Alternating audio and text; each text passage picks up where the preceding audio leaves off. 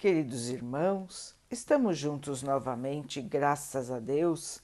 Vamos continuar buscando a nossa melhoria, estudando as mensagens de Jesus, usando o livro Religião dos Espíritos de Emmanuel, com psicografia de Chico Xavier. A mensagem de hoje se chama Louvor do Natal. Reunião pública de 18 de 12 de 1959. Questão 1017. Alguns espíritos disseram estar habitando o quarto, o quinto céu, etc. O que eles queriam dizer com isso? Resposta: Se você pergunta aos espíritos em que céu eles habitam, é porque eles fazem a ideia de vários céus sobrepostos, como os andares de uma casa. Então eles respondem conforme a linguagem de quem pergunta. Para os espíritos, as palavras quarto e quinto céu correspondem a diferentes graus de purificação e, por consequência, diferentes graus de felicidade. É a mesma coisa que perguntar a um espírito se ele está no inferno se for infeliz, dirá que sim, porque o inferno para ele é sinônimo de sofrimento, embora saiba perfeitamente que não se trata de uma fornalha. Se for um pagão, dirá que está no Tártaro. Senhor Jesus, quando vieste ao mundo, numerosos conquistadores haviam passado, cimentando reinos de pedra com sangue e lágrimas. Na retaguarda dos carros de ouro e púrpura, em que lhes brilhava a vitória, alastravam-se como rastros da morte a degradação e o furto, a maldição do solo corrompido e o choro das vítimas indefesas. Levantavam-se poderosos em palácios fortificados e faziam leis de forca e sacrifício, para serem logo após esquecidos no rol dos carrascos da humanidade. Entretanto, Senhor, nasceste nas palhas e permaneceste lembrado para sempre. Ninguém sabe até hoje quais foram os tratadores de animais que te ofertaram esburacada manta como leitos simples. Ignora-se quem foi o benfeitor que te arrancou ao desconforto da estrebaria para o clima do lar. Cresceste sem nada pedir que não fosse o culto à verdadeira fraternidade. Escolheste vilarejos anônimos para a moldura de tua palavra sublime. Buscaste para companheiros de tua obra homens rudes, cujas mãos calejadas não lhes favoreciam os voos do pensamento. E conversaste com a multidão sem propaganda condicionada. No entanto, ninguém conhece o nome das crianças que te pousaram nos joelhos amigos, nem das mães cansadas a quem te dirigiste na via pública. A história que homenageava Júlio César discutia Horácio, enaltecia Tibério, comentava Virgílio e admirava Mecenas não te quis conhecer em pessoa, ao lado de tua revelação. Mas o povo te guardou a presença divina, e as personagens de tua epopeia chamam-se o cego de Bartimeu, o homem de mão mirrada, o servo do centurião, o mancebo rico, a mulher cananeia, o gago de Decápolis, a sogra de Pedro, Lázaro, o irmão de Marta e Maria. Assim, Senhor, sem finanças e sem cobertura política, sem assessores e sem armas, venceste os séculos e estás diante de nós, tão vivo hoje quanto ontem, chamando-nos o Espírito ao amor e à humildade que exemplificaste, para que surjam na terra sem divergência e sem violência, o trabalho e a riqueza, a tranquilidade e a alegria, como bênção de todos. É por isso que, emocionados, recordando-te a manjedoura, repetimos em prece: Salve Cristo! Os que aspiram a conquistar desde agora em si mesmos a luz de teu reino e a força de tua paz te glorificam e te saúdam. Meus irmãos, salve Jesus! Vamos comemorar o aniversário do nosso Mestre. Vamos recordar sua passagem pela Terra. Vamos recordar de cada exemplo, de cada irmão que ele levantou, de cada criança que ele acolheu, de cada exemplo de luz, de amor que ele nos deixou. Foram tantos.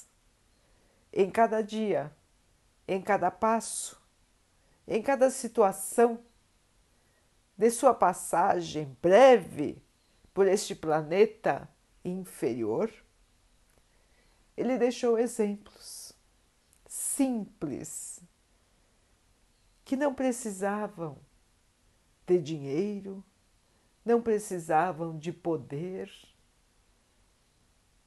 de glória, nada disso, irmãos. Os exemplos do Mestre, os exemplos de vida, foram deixados na humildade,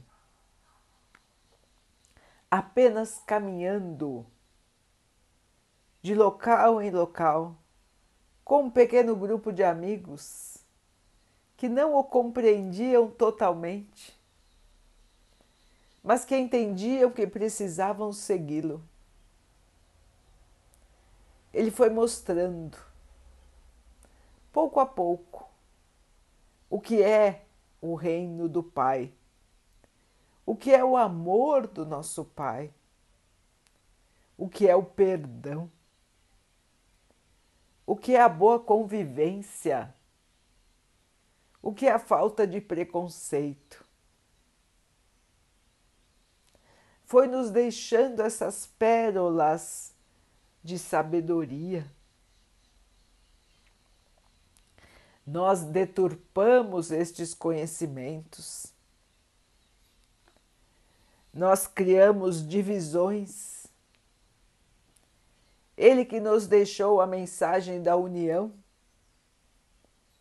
viu depois os seus fiéis se fecharem em tronos, se fecharem em palácios dedicados à religião, que expulsavam os não abastados, que expulsavam aqueles que ainda não eram crentes ou que tinham crenças diferentes.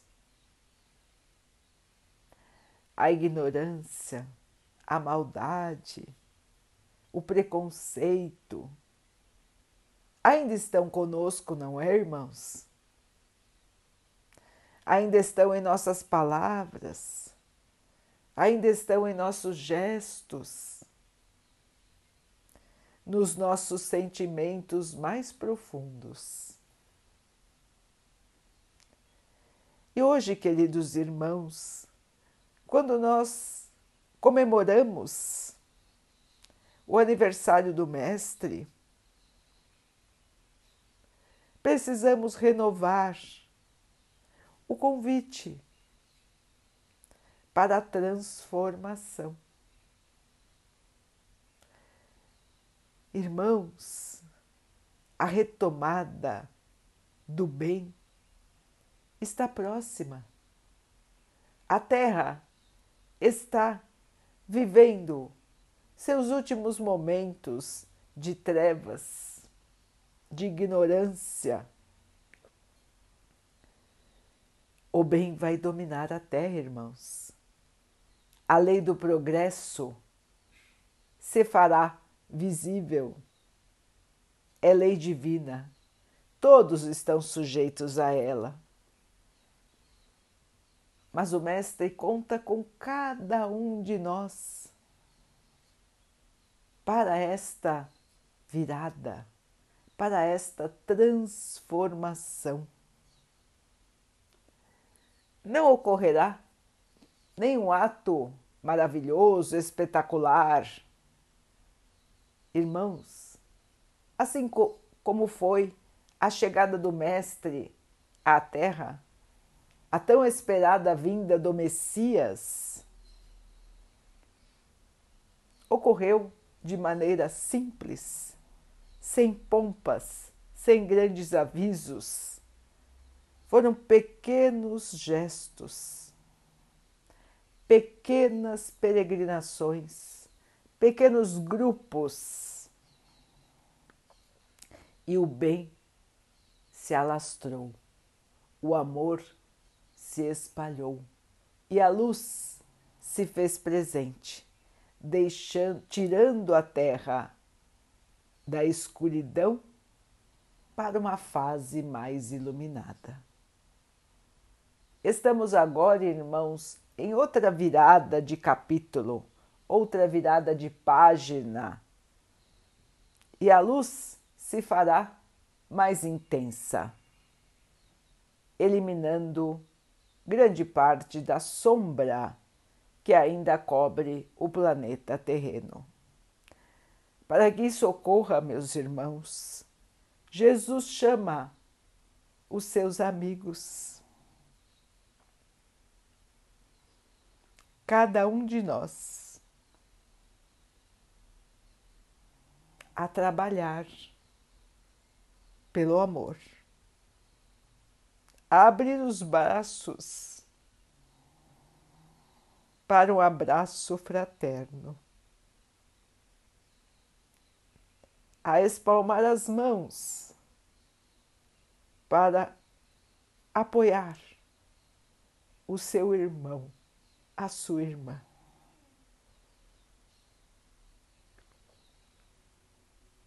Amigos de Jesus, o trabalho nos aguarda amigos de Jesus, Ele vai à nossa frente, como sempre foi, dando o exemplo. Mas cabe a cada um de nós seguir e ampliar este amor mais uma vez. É hora, irmãos, da retomada. É hora, irmãos, da expansão do amor. Vamos todos juntos, de mãos dadas, encarnados e desencarnados, que trabalham nas fraternidades do Mestre. Vamos transformar este lindo planeta azul num recanto de paz, de amor, de fraternidade. Queremos dar um presente ao Mestre? Queremos homenageá-lo? Este é o melhor presente que ele poderia ter, irmãos. A nossa conversão, a nossa transformação. Não como fiéis cegos que repetem rituais, que repetem orações decoradas, mas como operários, fiéis, que não são perfeitos, mas que buscam a melhoria com humildade, com perseverança, aceitando as dificuldades da vida e transformando a realidade com o amor, com a paciência, com a compreensão, com o perdão. Meus irmãos, o Mestre está, esteve e sempre estará conosco. Em nosso coração, em nosso espírito. E sempre nos aguarda. Faz mais de dois mil anos, não é, irmãos? E Ele continua nos aguardando. Quanta paciência, não é, irmãos? E a nossa ainda é tão pequena. Quanto amor, e o nosso ainda é tão egoísta.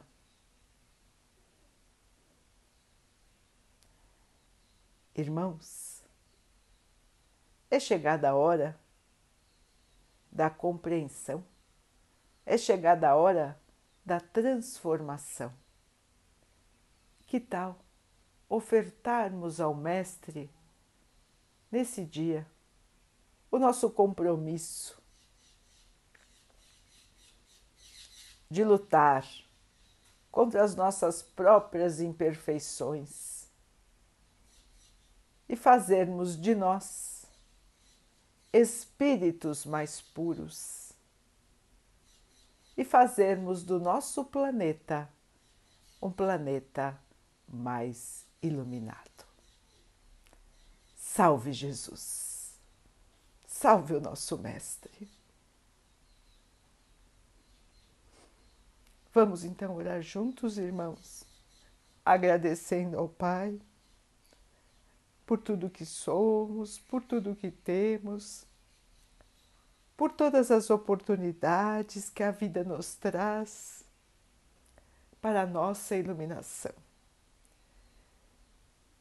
Que possamos seguir o exemplo do Mestre sem esmorecer sem desistir, sem nos revoltarmos, sem nos perdermos na escuridão.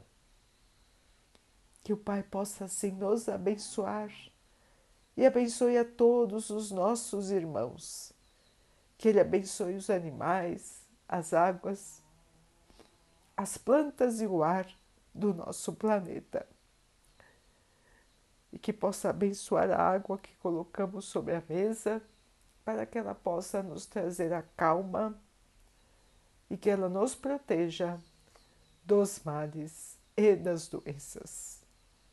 Queridos irmãos, fiquem, estejam e permaneçam com Jesus. Até amanhã.